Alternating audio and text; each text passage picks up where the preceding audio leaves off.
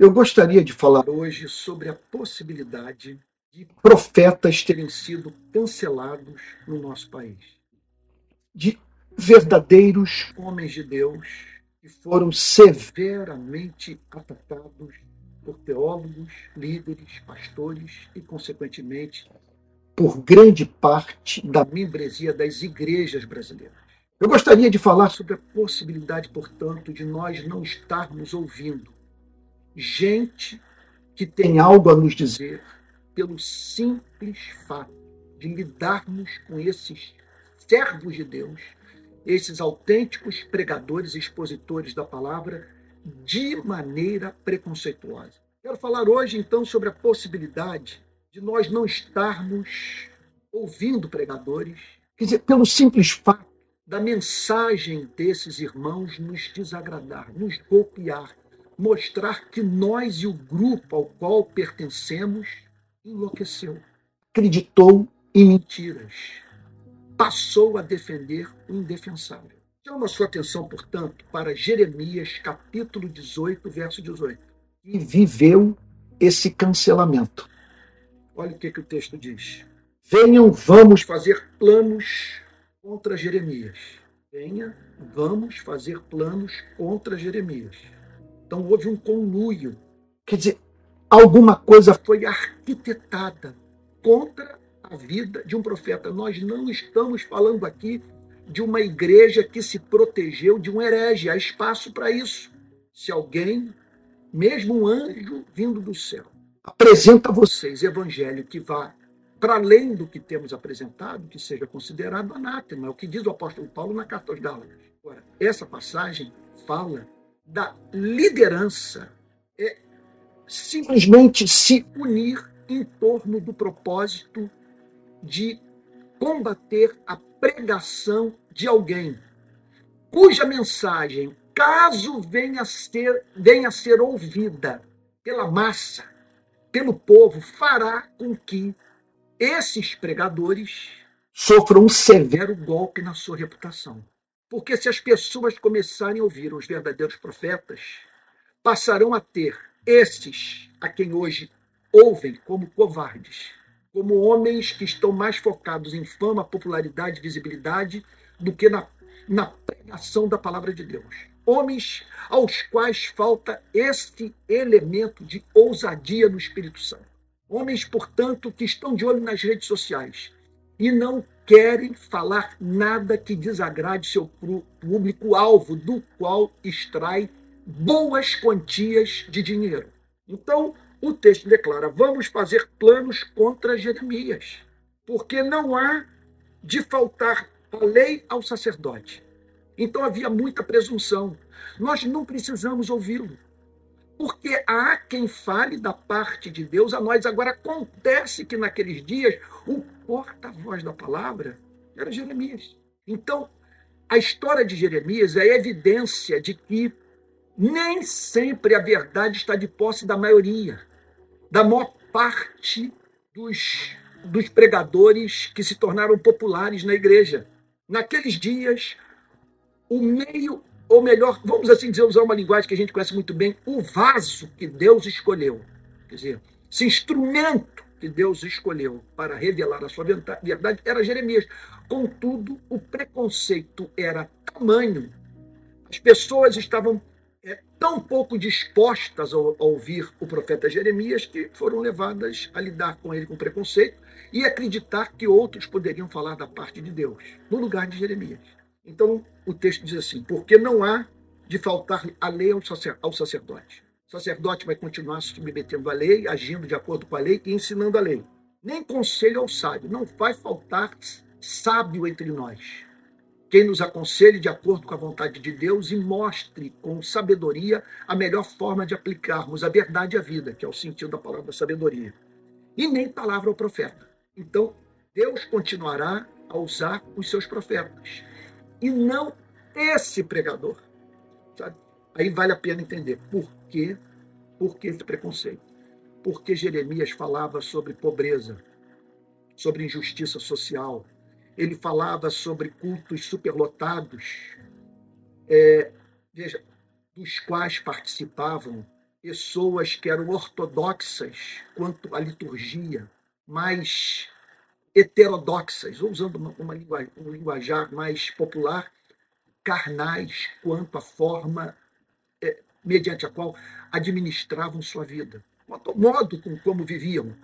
Quer dizer, se comportavam fora do templo de modo diametralmente oposto àquele que, que, que, que, que se comportavam, oh meu, oh meu Deus do céu, para ver aqui, elas se comportavam fora do templo. Às vezes também o pregador, tá, você está falando e já está pensando no que virá e, e já está lá na frente e se enrola. Vamos lá. Aquelas pessoas eram vistas como praticando fora do templo o que não condizia com a sua atitude no templo. No templo, aquelas pessoas se comportavam como se acreditassem, na verdade. Mas você as via do lado de fora do templo, negando tudo aquilo que diziam ser verdadeiro dentro do templo. Então Jeremias não perdoava, ele atacava o rei, ele atacava o sacerdote, ele atacava o profeta. E outro ponto, e ele dizia o seguinte: é, é impressionante isso. Não adianta vocês orarem, vocês serão julgados por Deus. Vocês não se arrependeram da sua injustiça. Essa é uma sociedade concentradora de riqueza. Olhem, pegue as minhas pregações anteriores, pegue que você me verá falando sobre esses temas. No livro do profeta Jeremias, que eu tenho feito essa exposição desde o capítulo 1 há meses. E tratei dessas passagens e que revelam o conteúdo da mensagem do profeta Jeremias. E o conteúdo era esse. Vocês estão com as mãos sujas de sangue. A sociedade na qual vocês vivem é injusta, é violenta, é sanguinária e, contudo, vocês continuam frequentando o templo. E eu quero lhes dizer o seguinte: vocês estão chamando de pessimismo o que é profecia. Eu lhes garanto: Babilônia vai invadir o nosso país. Não vai deixar pedra sobre pedra. Tudo, tudo será destruído. Deus vai nos julgar. E aí então, Jeremias era interpretado como pessimista, como alguém cuja mensagem causava desânimo ao povo. E por isso essa decisão. Olha, olha só. Não há é, porque não há de faltar a lei ao sacerdote. Não virá por meio de Jeremias. Nós temos quem fale da parte de Deus a nós. Nem conselho ao sábio, nem palavra ao profeta. Venham. Havia uma convocação. É o que acontece nos dias de hoje. O pregador que fala aquilo que desagrada esses líderes, ele, ele é objeto dessa ação conjugada. É um ligando para o outro, dizendo: olha o que, que Fulano acabou de falar. E aí, portanto, eles se juntam e atacam o servo de Deus da forma mais impiedosa possível. Olha, no nosso país, o pregador pode, ele pode defender a doutrina da Trindade, a inspiração das sagradas escrituras, o retorno de Cristo. Ele pode ser conservador em teologia. Olha o que eu estou dizendo, pode subscrever a confissão de fé de Westminster.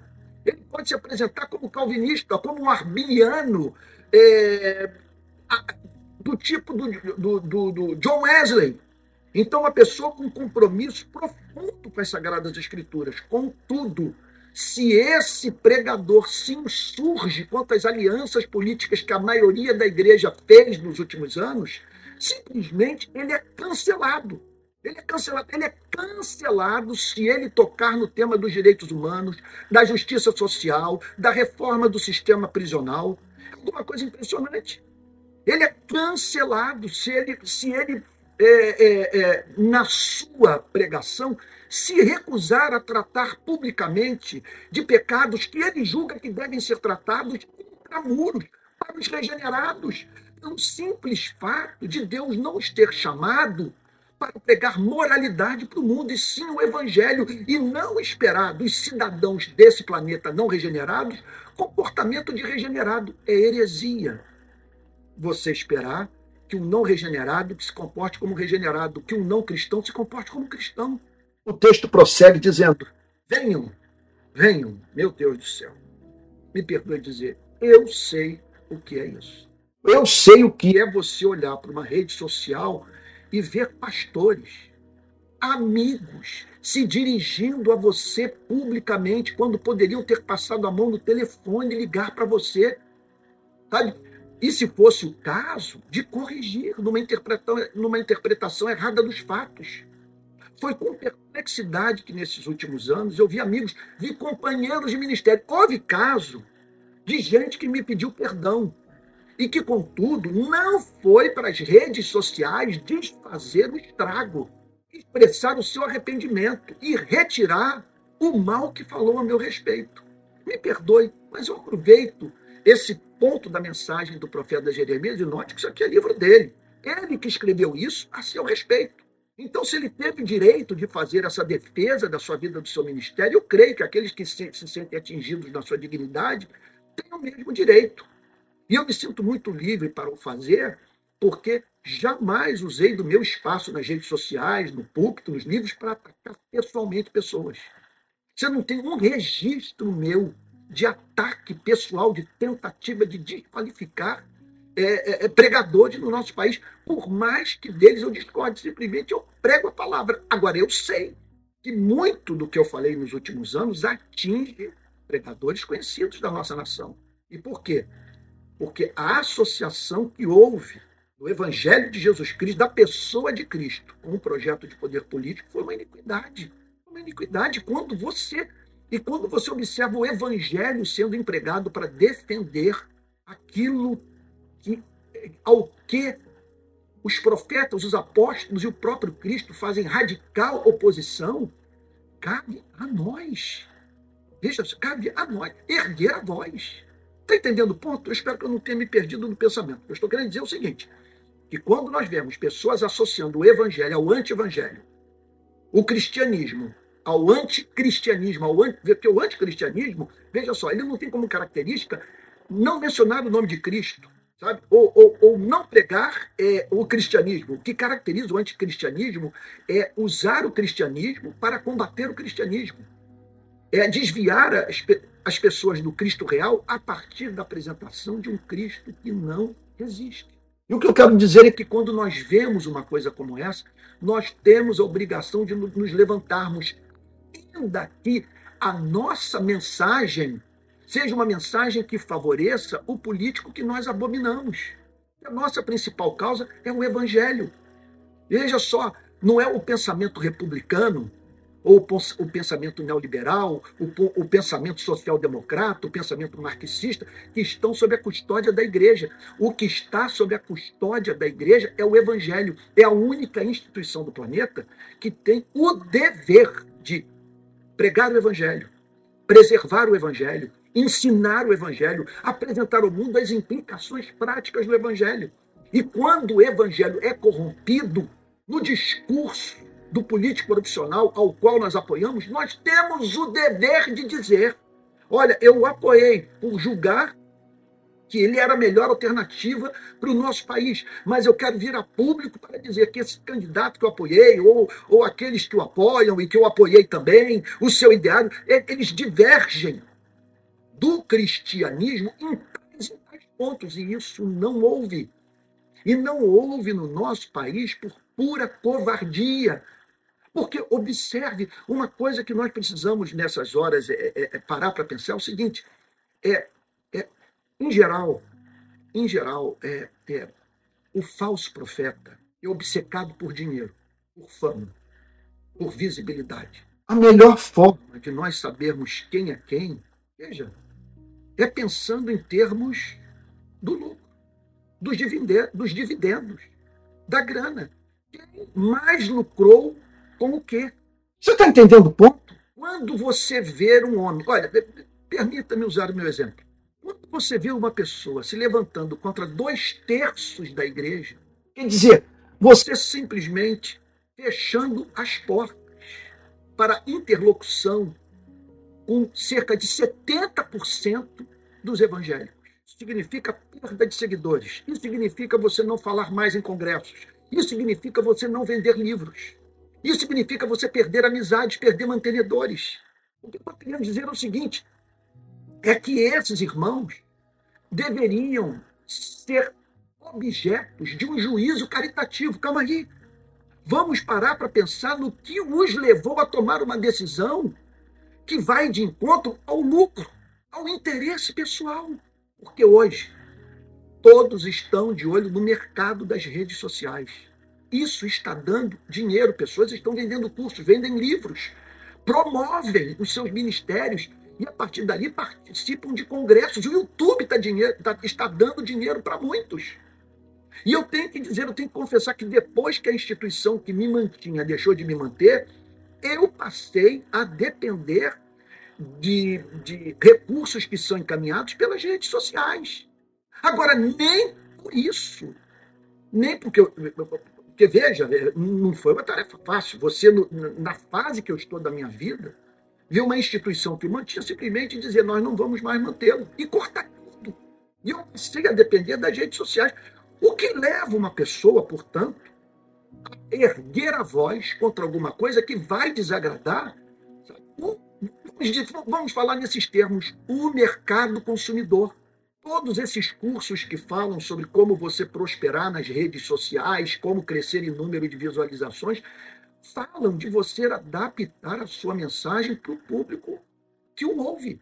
Você não vai falar aquilo que o desagrada e que, e que, e que o levará a não ouvi-lo mais. Você está entendendo o ponto? Então, esses irmãos, eles podem. Olha, veja só, pode ser que estejam é, num ponto ou outro errados, mas nós deveríamos, pelo menos, parar para considerar o fato de que o preço pessoal que pagaram foi muito alto. Perderam igrejas, perderam amizades, foram perseguidos, atingidos na sua reputação, se tornaram objeto de piada, de ódio, de sarcasmo. Eu estou falando aqui, veja só, é, é, é, entenda, é uma mensagem biográfica, eu estou falando do que eu vivi. Alguma coisa sui generis. Porque você pega um pregador que, me perdoe, tem pecado, mas não tem escândalo no meu ministério. Casado, estou há 40 anos no relacionamento, tenho três filhos.